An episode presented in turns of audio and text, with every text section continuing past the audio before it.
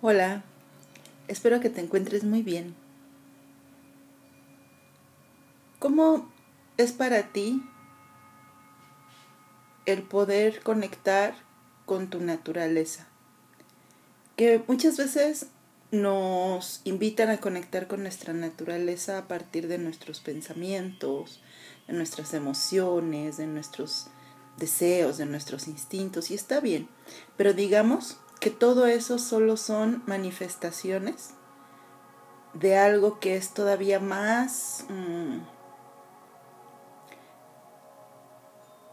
más esencial, más de origen, por decirlo así. Y es que tú, todos, somos parte del universo y al ser parte del universo somos también eh, materia sutil. Somos aire, agua, fuego, tierra, espacio.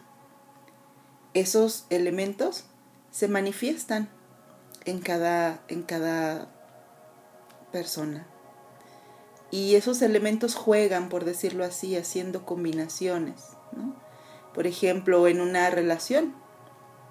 A veces, cuando tú no conoces a esa persona, digámoslo así, eh, cuando todavía no se vinculan, pues hay mucho espacio, no están, no están juntos, ¿no? Cada uno tiene su propio fuego, su propio aire, su propio espacio, su propia agua, su propia tierra, pero no se han juntado, por decirlo así. Un día se conocen, se atraen, hacen amistad o otra relación, dependiendo a quién hayas conocido, y el espacio entre ustedes se reduce. Y el fuego entre ustedes se enciende y se, y se alimenta mutuamente, ¿no? Se mueven emociones, en fin. Entonces todo, absolutamente todo está hecho de esos elementos. Ahora me gustaría que pienses por un momento en el agua. ¿Cómo es el agua? Observa eh, imágenes en tu mente, porque obviamente cuando yo te digo agua, enseguida en tu mente empiezan a surgir imágenes. ¿Cómo es la lluvia, por ejemplo? La lluvia cae o sube.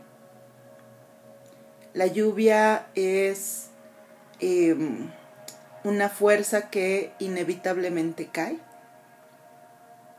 y muy posiblemente la respuesta va a ser que sí. Ahora piensa si yo te pidiera que estuvieras, no sé, en una en una pendiente, en una en una montaña o en uno de estos pueblitos donde hay calles que van hacia abajo. Imagínate que vas por ese pueblito o por esa montaña y tú vas caminando hacia arriba. Sin embargo, eh, el agua, está lloviendo y el agua baja de la montaña, baja por esa calle, inevitablemente, Al estar en esa declive, el agua va a bajar por efecto de la gravedad, por su propia inercia. Y aunque tal vez en la esquina se encuentre con una, eh, una pared, se va a desviar hacia la derecha o hacia la izquierda, pero va a seguir bajando. El agua que se quede ahí estancada, inevitablemente va a seguir empujando hacia abajo, aunque de forma menos potente que cuando bajaba. E inevitablemente si esa agua no se mueve y no se evaporase, empezará a corroer ese muro. ¿Ok? Ahora piensa, por ejemplo, en el agua cuando tú lavas eh, el piso de tu patio. Haz este experimento en estos días. Arroja una cubeta de agua. Y observa cómo el agua va a correr hacia un lado. Tú vas a tener que imprimir fuerza de tus músculos, fuego de tus músculos, de tu sangre, aire de tu respiración para hacer la movimiento y con un objeto como un jalador o una escoba tú vas a poder jalar esa agua y llevarla a otro lado. Pero si tú no imprimes esa fuerza, esa agua te va, se va a ir siempre al mismo lado. Seguro si limpias tu patio ya sabes hacia dónde se va esa agua, ¿no? Entonces eso también es su inercia. El agua corre hacia donde hay mayor, digamos, inclinación o hacia donde hay una, un declive. Es parte de su inercia. Bueno, ahora te voy a pedir que te imagines que tú eres agua, que lo eres. Nuestro cuerpo tiene más del 70% es agua, 80% somos agua. Por lo tanto, somos seres que nos movemos eh, sujetos a cierta inercia. El agua, dentro de la cosmovisión de, la psicología del yoga y del eh, el ayurveda, representa las emociones.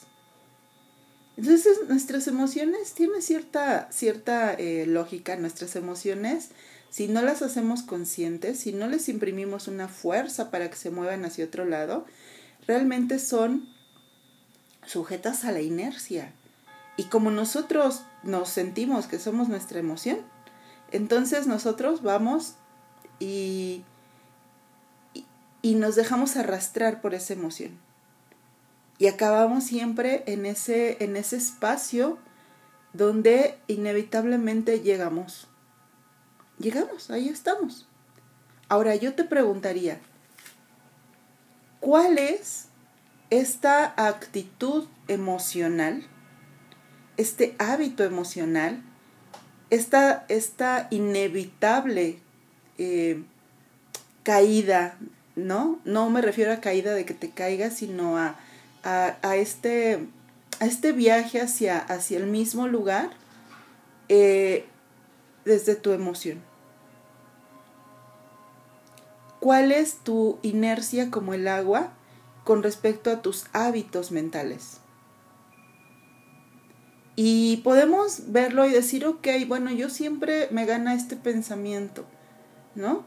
Ay, estoy pensando esto desde ayer, sí, pero yo te diría, ¿qué más? ¿Qué más? O sea, ¿qué tipo de, mm, de redes se tejen dentro de ti?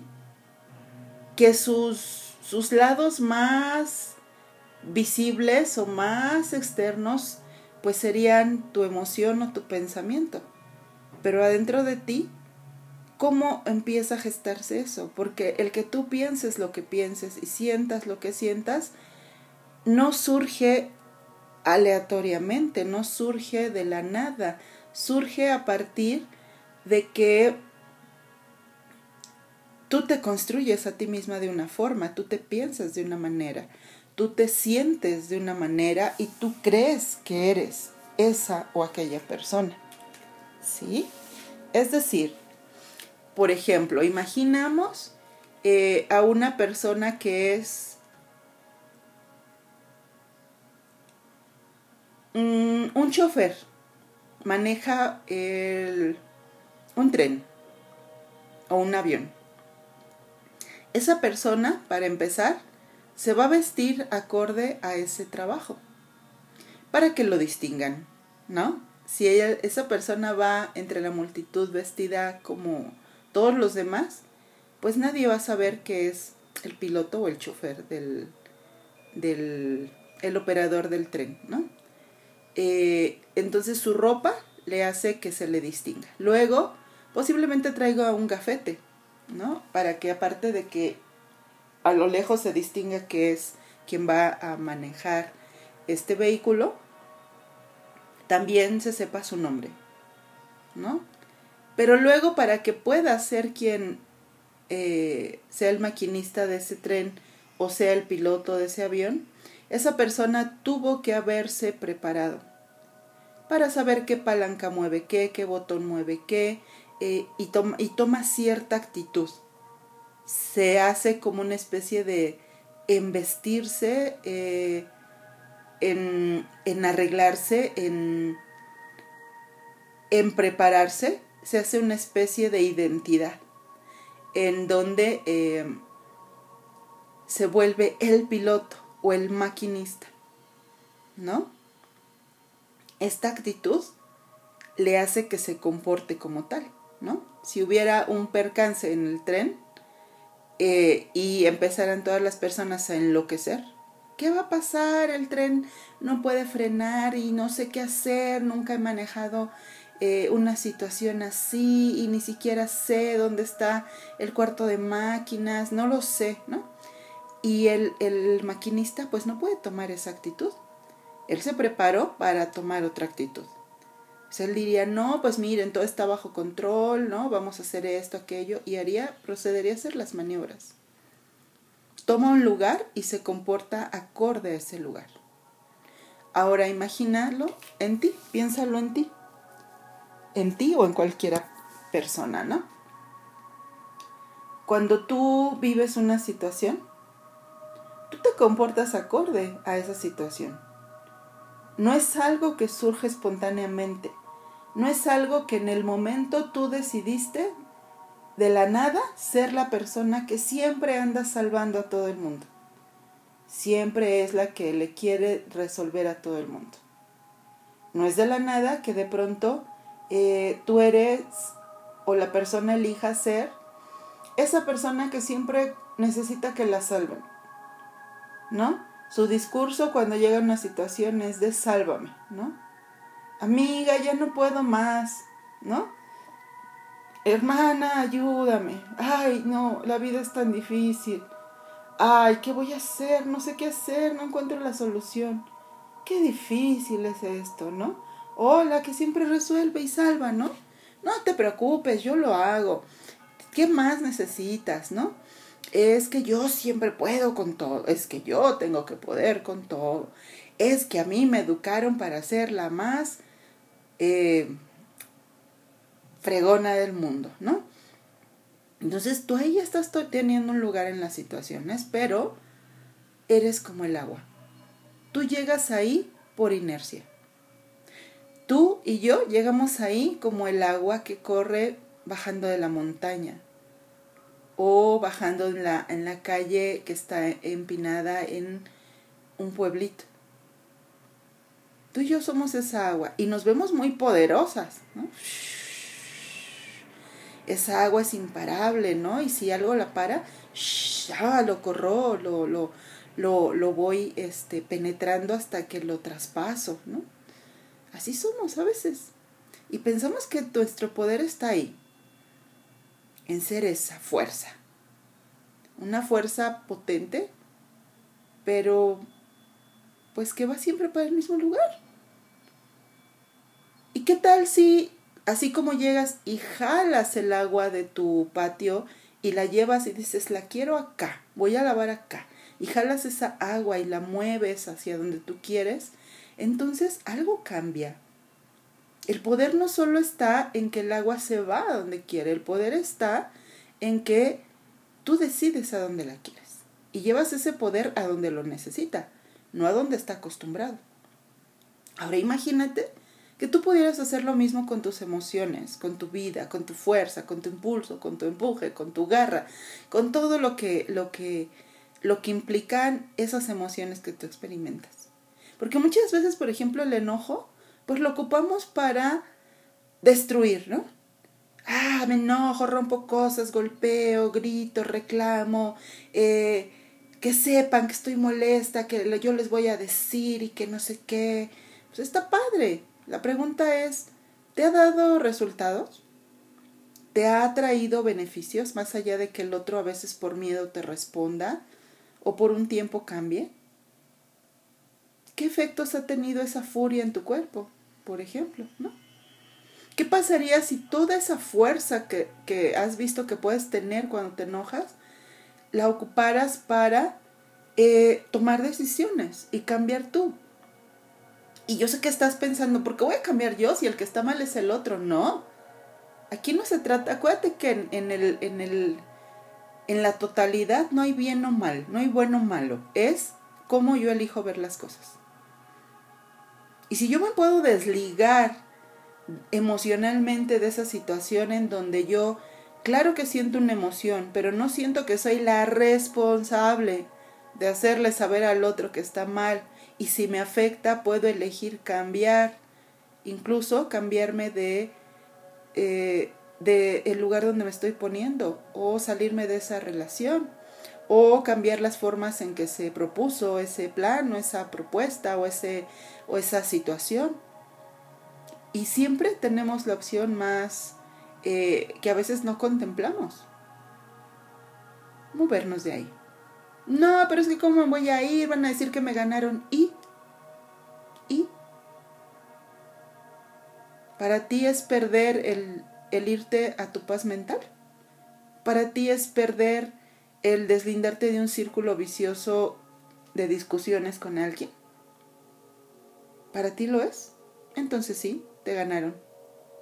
Pero si para ti tú tienes muy claro que tu prioridad es estar bien, estar en paz, crearte ambientes de armonía, entonces, ¿quién ganó? ¿No?